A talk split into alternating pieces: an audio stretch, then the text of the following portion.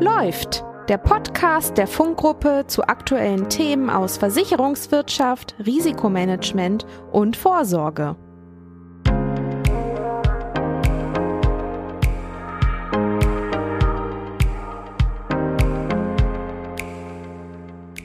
Herzlich willkommen zu einer weiteren Folge von Läuft, unserem neuen Funk-Podcast. Ich bin Larissa Thom und ich arbeite hier in der Unternehmenskommunikation von Funk und heute soll es bei uns um das Thema Vertrauensschadenversicherung gehen. Aus dem privaten Umfeld kennen Sie das vielleicht, dass Sie eine SMS bekommen mit einem Link, wo man dann über ein vermeintliches Paket informiert wird und wenn man draufklickt, hat man im schlechtesten Fall ein Virus auf dem Handy oder Sie haben vielleicht mal eine Spam-Mail bekommen von einem Bekannten zu einem spannenden neuen Produkt, das Sie kaufen sollten, haben sich aber gedacht, hm, warum schickt dieser Bekannte mir das? Mit dem hatte ich doch schon ewig nichts mehr zu tun. Dieser Art von Betrugsfällen fallen auch Unternehmen zum Opfer, nur natürlich im viel größeren Stil.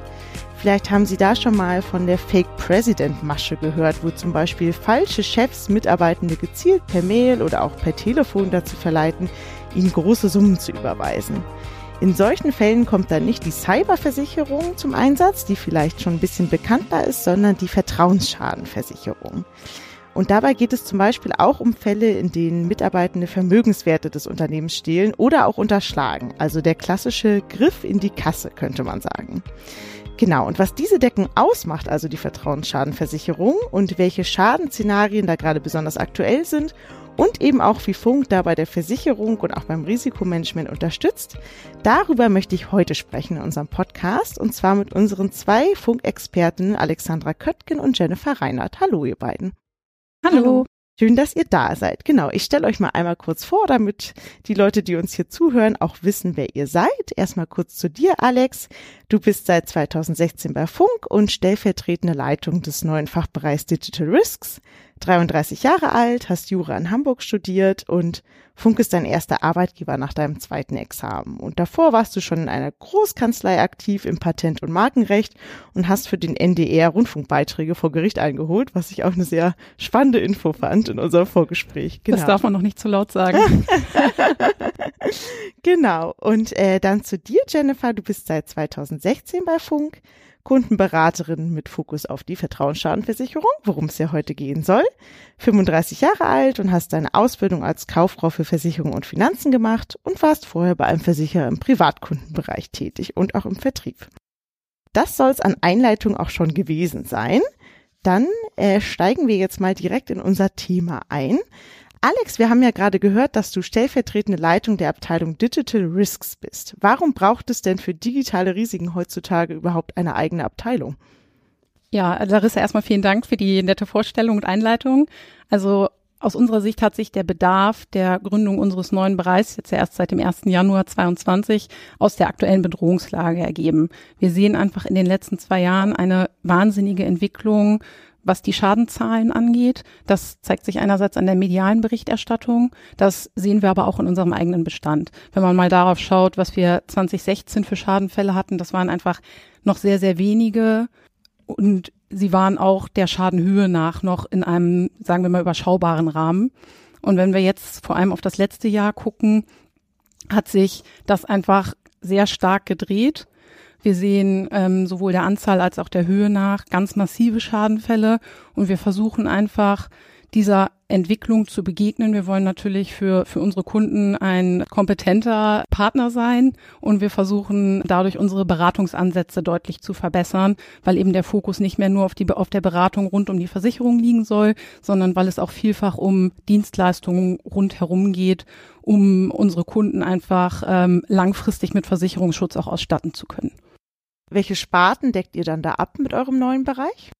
Also im Wesentlichen sind es drei Sparten. Einmal die Cyberversicherung. Da kann man vielleicht als, ich sag mal in Anführungszeichen, Unterprodukt noch eine ähm, Cloud-Ausfallversicherung benennen. Und dann haben wir die Vertrauensschadenversicherung und die IT-Vermögensschadenhaftpflichtversicherung. Also wenn man es auf einen Nenner bringen möchte, kann man vielleicht sagen, es geht um im weitesten Sinne IT-bezogene Risiken. Gut, äh, genau. Die IT-Vermögensschadenhaftpflicht soll ja aber heute auch nicht unser Thema sein, deswegen müssen wir da auch nicht zu dort ins Detail gehen. Ihr seid ja, wie gesagt, beide Expertinnen für die Vertrauensschadenversicherung. Da ist, glaube ich, das Spannendste erstmal die erste Frage, was denn genau der Unterschied zwischen der Cyber- und der Vertrauensschadenversicherung ist. Anders als man tatsächlich glauben mag, ähm, ist der Kern der Deckung ähm, sehr unterschiedlich. Ähm, bei der Cyberversicherung ist die Voraussetzung tatsächlich immer die Informationssicherheitsverletzung. Äh, ganz einfach ausgedrückt kann man eben sagen, es geht um das Einwirken äh, auf das IT-System. Ähm, und im Bereich der Vertrauensschadenversicherung geht es ähm, immer um die vorsätzlich unerlaubte Handlung, entweder durch Mitarbeiter selbst oder durch Dritte. Ähm, da könnte man eben sagen, es geht um das Einwirken auf den Menschen. Die Schnittstellen äh, der beiden Deckungen sind tatsächlich minimal, so dass unser Beratungsansatz immer die Kombination aus beiden Produkten ist, um äh, letztlich äh, einen umfassenden Schutz zu bieten. Was ist denn dann in solchen Fällen die genaue Vorgehensweise der Kriminellen? Könnt ihr unseren Zuhörenden hier vielleicht ein paar Schadenbeispiele geben, damit man sich das besser vorstellen kann? Ursprünglich lagen die Schadenfälle durch die Mitarbeiter deutlich höher ähm, und auch die resultierende Schadensumme ähm, entsprechend. Ähm, die aktuelle Entwicklung zeigt allerdings, dass die äh, Schäden durch Dritte ansteigen, wobei man hier sagen muss, dass die Schadensumme in dem Bereich deutlich geringer ausfällt. Diese sogenannten Fake President Fälle, die im Jahre 2016 bis 18 noch sehr akut waren, äh, sind mittlerweile eher rückläufig. Der Grund ist natürlich die mediale Berichterstattung, so dass die Unternehmen entsprechend sensibilisiert sind. Ähm, was wir sehen, was immer mehr zunimmt, sind äh, das Vierleiten von Waren und Geldern. Das ist, ähm, kann eine Art von Man-in-the-Middle-Angriffe sein, was so viel bedeutet wie das Abfangen und Manipulieren von E-Mail-Korrespondenz. Genau, wir können ja einfach mal aus unserer Praxis so ein bisschen die ganz klassischen Schadensszenarien ja, berichten, die wir sehen. Also ähm, Jennifer hat es ja gerade schon erzählt, wir haben einmal die Schadenfälle durch Mitarbeiter. Da sehen wir tatsächlich, wenn man jetzt mal auf die Häufigkeit abstellt, überwiegend Schadenfälle in ausländischen kleineren Geschäftseinheiten mit wenig Mitarbeitern. Häufig ist es der lokale Geschäftsführer, der lokale Buchhalter, der ähm, entweder ja Kassenbestände veruntreut oder unterschlägt oder ähm, gerne werden auch Freunde oder Bekannte mit Dienstleistungen beauftragt, die dann zu überhöhten Preisen abgerechnet werden. Also das sind häufig die klassischen Szenarien, die wir in diesen ausländischen Einheiten sehen. Und da das Ganze in vielen Fällen über mehrere Jahre läuft, summieren sich die Schäden natürlich auch ganz ordentlich, so dass wir da häufig auch tatsächlich im höheren Millionenbereich sind. Ähm, was wir auf Drittschadenseite sehen, das hat Jennifer ja eben auch schon erzählt, sind ähm, überwiegend der ähm, Warenbestellerbetrug oder das ähm, Fehlleiten von Geldern. Beim Warenbestellerbetrug sind es häufig vermeintlich neue Geschäftskunden, die sich melden und um eine Lieferung von Ware X ähm, an einen bestimmten Ort bitten, zu einem angeblichen Geschäftssitz dieses ähm, vorgeblich neuen Geschäftspartners und dann ist die Ware weg und bezahlt wird die Rechnung nie. Die Alternative ähm, ist das Fälschen von Rechnungen. Da ist es tatsächlich häufiger so, dass sich ähm, äh, anknüpfend an dieses Man-in-the-Middle-Szenario in Geschäftskorrespondenz eingehackt wird. Die wird unterwegs abgefangen, manipuliert und ja, der Betrag geht aufs falsche Konto und ist weg. Wir sehen die Schadenfälle der Frequenz nach deutlich häufiger, aber da sie eben dann häufig auch relativ schnell aufgedeckt werden, sind die Schadensummen der Höhe nach nicht so exorbitant wie im Bereich der Mitarbeiterkriminalität. Wie hat sich denn die Corona-Pandemie darauf ausgewirkt? Gab es da mehr Schäden? Gab es vielleicht neue Risiken, weil man einfach nicht mehr so nah aneinander war durch das Homeoffice? Ähm, kannst du dazu auch was sagen? Also tatsächlich erleben wir diese Corona-Pandemie so ein bisschen auch als ein Vertrauensschadenthema, weil bestimmte Prozesse und Kontrollmechanismen im Homeoffice schlechter funktionieren, als sie es tun, wenn man sich wie in früheren Zeiten im Büro gegenüber sitzt. Häufig ist es ja beispielsweise in Fällen so, wo das Vier-Augen-Prinzip gilt ähm, und man eine zweite Unterschrift benötigt, dass man sich vielleicht über den Schreibtisch mal kurz was zugerufen hat, mal nach einem bestimmten Vorgang fragen konnte. Und wir kennen es alle aus unserer Praxis. Also ähm, es ist ja hier bei Funk nicht anders. Wir benötigen auch häufig zweite Unterschriften für Vorgänge. Und wenn ich zu Hause im Homeoffice sitze, spreche ich es eben nicht ab, dann unterschreibe ich es einfach. Und das ist natürlich das, was viele Unternehmen in ihrer Praxis auch jetzt so erleben. Und so leidet natürlich dieses Vier-Augen-Prinzip und das begünstigt durchaus den Eintritt von Schadenfällen. Und deshalb haben wir auch in den letzten anderthalb Jahren durchaus eine höhere Schadenfrequenz im Bereich der Betrugsschäden durch Dritte gesehen. Generell ist die Marktlage in vielen Sparten derzeit ja eher schwierig. Also viele Unternehmen erhalten zum Beispiel schwerer Versicherungsschutz oder die Ansprüche der Versicherer steigen an die Sicherheitsvorkehrungen, die zum Beispiel ein Unternehmen vorhalten muss. Wie ist denn da die Lage bei der Vertrauensschadenversicherung? Tatsächlich haben wir aktuell relativ wenige äh, Anbieter im Bereich VSV. Ähm, der Platzhirsch ist und bleibt hier tatsächlich immer noch der Euler Hermes. Das liegt einfach daran, dass die Versicherer ähm, die Vertrauensschadenversicherung immer noch nicht als Hauptsparte ansehen. Ähm, bei den deutschen Versicherern ist es oftmals im Bereich Kredit angesiedelt. Bei den angelsächsischen Versicherern ähm, ist es oftmals im Bereich Financial Lines verortet. Ähm, das sehen wir auch eben bei dem Verkauf unseres funkeigenen Produktes äh, der Crime Secure. Die lässt sich tatsächlich aktuell sehr schwer verkaufen aufgrund von fehlenden Angeboten. Ähm, das liegt einfach daran, dass unsere Partner ihren Fokus ähm, auf den Bereich DNO und Cyber legen. Hinzu kommt natürlich auch, äh, dass auch in diesem Bereich äh, die Versicherer die Bedrohungslage erkannt haben. Die Risikoaufnahme wird äh, immer komplizierter. Ähm, je internationaler die Konzerne, umso weniger ist eben gewährleistet, dass ein einheitliches Sicherheitsniveau besteht, so dass unser Fragebogen, mit dem wir äh, derzeit noch arbeiten, nicht immer praktikabel ist. Wie hat sich denn die Zusammenarbeit mit Kunden und auch mit Versicherern äh, dann verändert? Ähm, habt ihr, musstet ihr da zum Beispiel die Fragebögen überarbeiten oder unterstützt ihr Unternehmen irgendwie anders? Tatsächlich führen wir jetzt auch im Bereich VSV immer mehr Risikodialoge mit dem Kunden, wie wir das schon im Bereich äh, Cyber kennen, weil, wie schon erwähnt, äh, die Fragebögen selbst aufgrund der Ja-Nein-Antworten eben nicht ausreichen, um das Risiko transparent zu machen, um eben mögliche Abweichungen oder auch äh, gewisse Ersatzmaßnahmen, die ein Unternehmen trifft, zu erfassen. Ähm, das sind so Beispiele wie die Frage lautet, werden Mitarbeiterschulungen durchgeführt? Wird, der Kunde kreuzt Nein an, aber als äh, Ersatzmaßnahme werden eventuell irgendwelche Phishing-Kampagnen ähm, durchgeführt. Stichwort Phishing-Kampagnen. Gibt es konkrete Dienstleistungen, mit denen äh, Funk seine Kunden unterstützt? Ja, also wir versuchen unsere Dienstleistungen, die wir anbieten, auf die Bedrohungslage abzustimmen. Das heißt, wir können hier jetzt nicht strikt nach Sparten trennen. Also ich kann dir jetzt nicht sagen, im Bereich Vertrauensschadenversicherung bieten wir bestimmte Dienstleistungen an, sondern das muss man wirklich spartenübergreifend sehen. Und dann gibt es natürlich einmal die Dienstleistung, die wir selber anbieten. Das ist die Risikoaufnahme, von der Jennifer gerade schon sprach. Das machen wir im Bereich Cyber schon lange. In der Vertrauensschadenversicherung sehen wir, dass das auch ähm, zunehmend einfach erforderlich ist. Und dann arbeiten wir natürlich mit Dienstleistern in ganz unterschiedlichen Bereichen zusammen. Also einmal die ganz klassischen Themen Mitarbeiterschulung, Phishing-Kampagnen. Dann geht es um Unterstützung beispielsweise bei der Erstellung von Notfallplänen. Und wir arbeiten mit einem großen Dienstleister zusammen, einer Ausschreibungsplattform für IT-Dienstleistungen, wo es wirklich darum geht, maßgeschneidert für ein bestimmtes Unternehmen eine bestimmte Leistung am Markt einzukaufen, den bestmöglichen Partner für diese Dienstleistung für ein bestimmtes Unternehmen zu finden. Und wir ja, wir testen natürlich auch unsere Dienstleister. Gerade im Bereich Phishing-Kampagnen finden wir es relativ entscheidend, wie ist die Reaktion, sage ich mal in Anführungszeichen. Also was ist die Konsequenz, wenn man denn als Mitarbeiter auf diesen Phishing-Link hereinfällt? Und ähm, deshalb gucken wir uns das immer so ein bisschen an und haben da auch selber die Erfahrung gemacht, obwohl wir wirklich jeden Tag damit umgehen und jeden Tag damit zu tun haben, sind auch bei uns einige tatsächlich drauf reingefallen, als wir es getestet haben.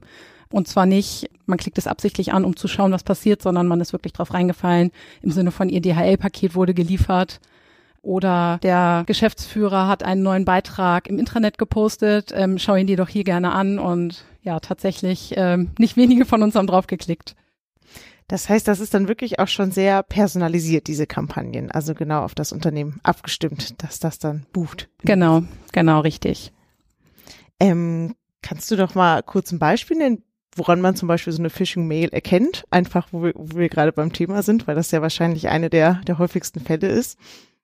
Ja, ich glaube, es gibt ganz ganz verschiedene Ansatzpunkte, wie man diese Phishing-Mails erkennt. Das einfachste ist natürlich erstmal oben auf die Absender-E-Mail-Adresse zu klicken und zu schauen, ist das plausibel? Dann kann man auf das Gesamterscheinungsbild gucken, gerade jetzt beim Thema interne Mails, entspricht das so dem Corporate Design, wie die E-Mails aussehen, die wir üblicherweise bekommen und was die Art und Weise der Kommunikation angeht. Also kenne ich das, dass mir Links geschickt werden. Bei Links, die mir geschickt werden, sowieso immer misstrauisch sein. Ein weiteres Indiz könnte äh, beispielsweise auch die Anrede sein, ähm, wenn man sich grundsätzlich duzt und dann in der Anrede plötzlich äh, gesiezt wird. Mhm. Vielleicht so die einfachsten Beispiele, wie man es erkennen kann. Ja, hatte, hatte ich, glaube ich, gestern auch noch gerade die typische Paketmail. Wirklich? Also bei der Arbeit. Ja, ja, wirklich. Und ich habe auch wirklich ein Paket, ich habe auch wirklich auf was gewartet, aber war dann kurz, das ist, ich habe noch gar keine Versandbestätigung bekommen, also kann das eigentlich noch nicht Versand sein. Das war auch DPD und ich krieg ungefähr nie irgendwas von DPD. Und naja, also es war schon, aber ich war wirklich, ich war kurz davor. Also die Mail habe ich geöffnet, aber dann war ich so, nee, stopp, irgendwas ist hier nicht ganz richtig. Sie also. sind aber auch besser geworden, auch im privaten Bereich. Genau, wir haben gerade auch gesagt, wir haben gerade schon gehört, äh, die Phishing-Mails werden immer besser. Deswegen vielleicht jetzt äh, zum Abschluss noch ein kleiner Blick in die Zukunft. Welche neuen Trends gibt es denn bei Kriminellen so im Bereich Vertrauensschaden? Also ich glaube, das für die Zukunft relevanteste Thema wird im Bereich Deepfakes, Lyrebird liegen. Wenn man es wenn man's ganz simpel formulieren möchte, ist das eine äh, KI-basierte Technologie. Also mittels künstlicher Intelligenz kann man täuschend echt die Stimme oder auch das Aussehen von Personen nachahmen. Wir haben es tatsächlich im Selbstversuch auch mal probiert bei Funk und zwei unserer Kollegen ein bisschen länger gefilmt. Also man braucht ein bisschen Videomaterial. Es ging aber wirklich relativ überzeugend mit der heimischen ähm, PC-Ausstattung, mit Freeware, auf die man dann im Netz zugreifen konnte. Also da befürchten wir, dass in der Zukunft vielleicht, ich sag mal, ähm, Fake President 2.0 nennen wir es mal, ähm, kommen könnte. Ja, mal schauen. Also wir sind gespannt. Es gab mutmaßlich schon erste Lyrebird-Fälle, dass es eben dann nicht auf Basis eines Videos, eines vermeintlichen, sondern das ist eine gefälschte Stimme am Telefon aber ja, wir befürchten, das ist halt der erste Schritt und als nächstes kommt dann wirklich der gefälschte Videoanruf. Aber wir sind gespannt. Schadenfälle haben wir bislang noch nicht gesehen. Aber das, das ist etwas, ähm, was wir zumindest befürchten für die Zukunft. Was habt ihr bei Funk geplant? Habt ihr noch neue Dienstleistungen geplant oder wo, wie sieht da bei euch die Zukunft aus? Also im Kern geht's geht's immer darum, äh, Awareness zu schaffen ähm, und äh, präventive Maßnahmen zu ergreifen. Also wir versuchen uns da weitestgehend ähm, an den Anforderungen und an der Entwicklung des Marktes zu orientieren und an dem, was die Versicherer fordern. Und dahingehend möchten wir natürlich dann auch unsere Kunden beraten. Alles klar. Dann ja, vielen Dank schon mal. Das soll's für den fachlichen Part, sag ich mal, jetzt auch gewesen sein.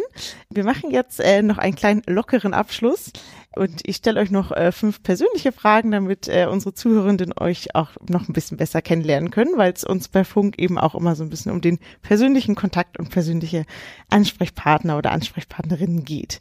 Genau, ich starte mal äh, mit dir, Alex. Äh, was machst du morgens als erstes? Tatsächlich füttere ich als erstes den Hund morgens, damit er nicht wild wird. Was hast du denn für einen Hund? Ähm, ich habe einen Mops. Ah, Mops. Und wie heißt der? Bertie heißt er. Bertie, wo genau. kommt der Name her? Tatsächlich kommt Bertie ursprünglich aus London und ich habe ihn mit knapp zwei Jahren äh, adoptiert und habe ihm dann wenigstens seinen Namen gelassen. Ah, okay. Damit er seine britische Herkunft äh, noch spüren kann. Genau. Sehr gut. Und äh, wie sieht denn bei dir, Jenny, der perfekte Feierabend aus? Zum Abschalten nach dem Feierabend ähm, gehe ich tatsächlich ganz gerne entweder mit guten Freunden oder auch mit den Arbeitskollegen nochmal ein Glas Wein trinken. Oh, das klingt, das klingt doch schön. genau, dann äh, Frage an euch beide. Also ihr dürft natürlich nacheinander antworten, aber äh, was ist denn euer liebstes Urlaubsziel? Du oder ich? Sollen wir es zeitgleich sagen? Ja. Südafrika. Ja, tatsächlich. Wir waren auch schon mal gemeinsam da, also ich glaube, da sind wir uns relativ einig. Ja. Was reizt euch besonders an Südafrika? Ich kann es gar nicht an einer Sache festmachen. Also ich war ja im Referendariat auch ein paar Monate da und es ist so die Gesamtstimmung im Land, also so dieses Lebensgefühl. Das Wetter ist natürlich toll, die Menschen sind alle so freundlich. Also es ist irgendwie so eine Art von Freiheit. Ich kann es gar nicht anders beschreiben. Naja, und tatsächlich auch die Tiere, ne, die man jetzt hier äh, in Europa so nicht zu Gesicht bekommt. Welches Buch hast du zuletzt gelesen, Alex? Ich habe in meinem Urlaub ähm, zuletzt das neueste Buch von Adler Olsen gelesen. Also ich bin ein großer Krimi- und Thriller-Fan in meiner Freizeit. Das ist jetzt lustig, das lese ich auch gerade. Wirklich. Ist sehr ich, spannend. Ja, ich bin, ich bin auch schon kurz vorm Ende. Ich glaube, ich habe nur noch 40 Seiten oder so. Also es spitzt sich gerade zu, aber natürlich. Beeindruckend, dass du hier bist. ähm, jetzt geht's wieder an Jenny. Was ist deine Lieblingsserie? Also meine absolute Lieblingsserie ist und bleibt äh, Game of Thrones. Trotz der letzten Staffel? Die letzte Staffel, muss ich zugeben, war enttäuschend, aber dennoch kommt nichts an diese Serie. Sehr gut. Dann wieder an euch beide. Seid ihr in eurer Freizeit sportlich aktiv? Jenny, wir können wieder zusammen antworten.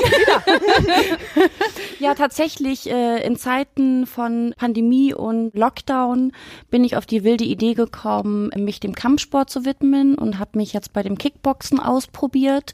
Und das hat die Alex mitbekommen und ähm, hat sich davon inspirieren lassen. Und äh, dementsprechend äh, üben wir jetzt beide dieses Hobby aus. Ja, allerdings leider nicht gemeinsam, sondern in verschiedenen Studios. Das aber ist richtig. aber ihr könnt euch zumindest dazu austauschen. Definitiv. Genau. Sehr gut, genau. Und dann die letzte Frage auch äh, an euch beide. Wenn nicht euer jetziges Ich, sondern euer kindliches Ich entschieden hätte, was ihr so werdet, was wärt ihr dann heute? Oh, bei mir war es der klassische Mädchenwunsch. Ich wollte Tierärztin werden. Und du? Also laut meiner Mutter wollte ich als Kind gerne berühmt werden. Ja, das wirst du doch jetzt auch. Jetzt bist du ja im Funk-Podcast. das passt doch gut. Genau, dann äh, war das jetzt praktisch auch der Schluss unserer heutigen Folge. Vielen Dank an euch beide, dass ihr dabei wart und natürlich vielen Dank auch an alle da draußen, die uns heute zugehört haben. Und wir hoffen, dass Sie auch bei der nächsten Folge von Läuft wieder dabei sind. Tschüss. Vielen Dank. Ciao. Das war Läuft, der Podcast von Funk zu aktuellen Themen aus Versicherungswirtschaft, Risikomanagement und Vorsorge. Vielen Dank fürs Zuhören. Wenn Sie Fragen, Anmerkungen oder Themenwünsche haben, dann schreiben Sie gern eine Mail an podcast.funk-gruppe.de.